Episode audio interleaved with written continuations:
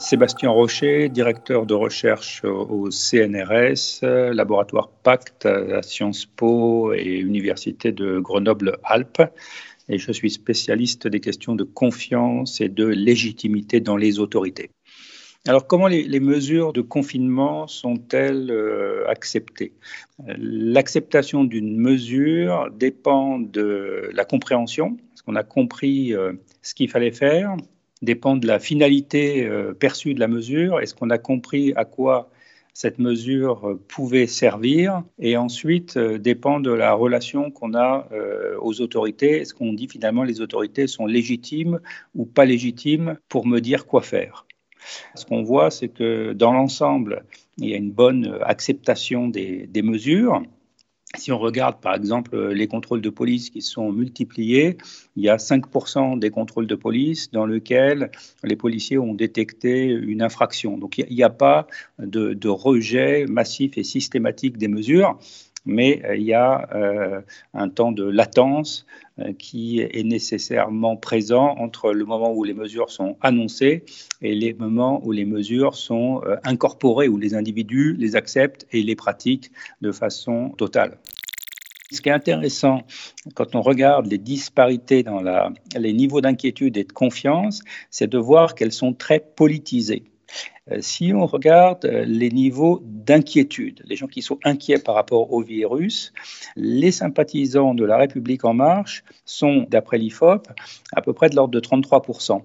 Et euh, pour le Rassemblement national, le niveau d'inquiétude est de 56%. Et cette, cette chose-là, on la retrouve dans l'acceptation des mesures. Si on regarde qui pense que le gouvernement a pris des bonnes mesures et qu'il a bien réagi, vous voulez, en moyenne, dans la population, euh, les gens disent que le gouvernement a correctement réagi dans à peu près 50 à 60% des cas.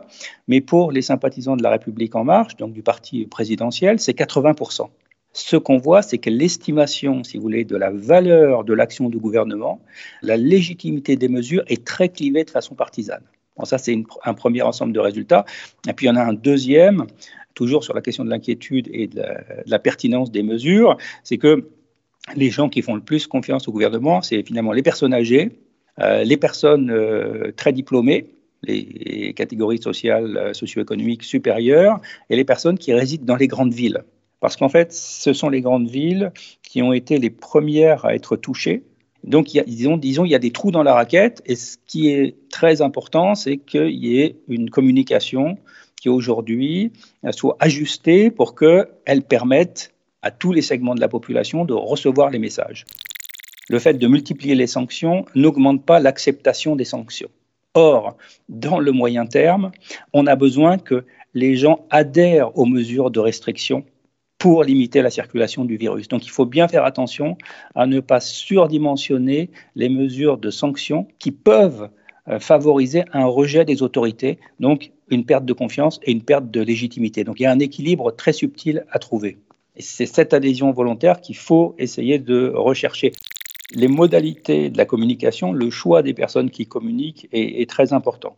Donc, dans les circonstances actuelles en France, on a une crise de euh, confiance vis-à-vis des élites politiques. On a 80% des gens et plus qui pensent que le gouvernement se soucie pas vraiment d'eux. Donc on sait, si vous voulez, que les messages qui sont adressés par les élus euh, au niveau national sont pris avec une certaine distance. Bon, on sait en revanche que le niveau de confiance dans l'hôpital et dans les médecins est très élevé, et même plus élevé en France qu'en Angleterre ou au Royaume-Uni. Donc on sait qu'on a des personnes qui ont une légitimité pour parler, c'est-à-dire quand elles vont parler, elles vont être écoutées, et on va suivre leurs recommandations. Donc moi, je pense que c'est très utile de mettre en première ligne dans la communication moins les ministres que euh, des responsables et des médecins des personnes qui euh, connaissent euh, la dynamique euh, du virus, qui connaissent les moyens de lutter et qui sont, encore une fois, qui bénéficient d'un capital de confiance dans l'opinion. Ça, c'est la première chose.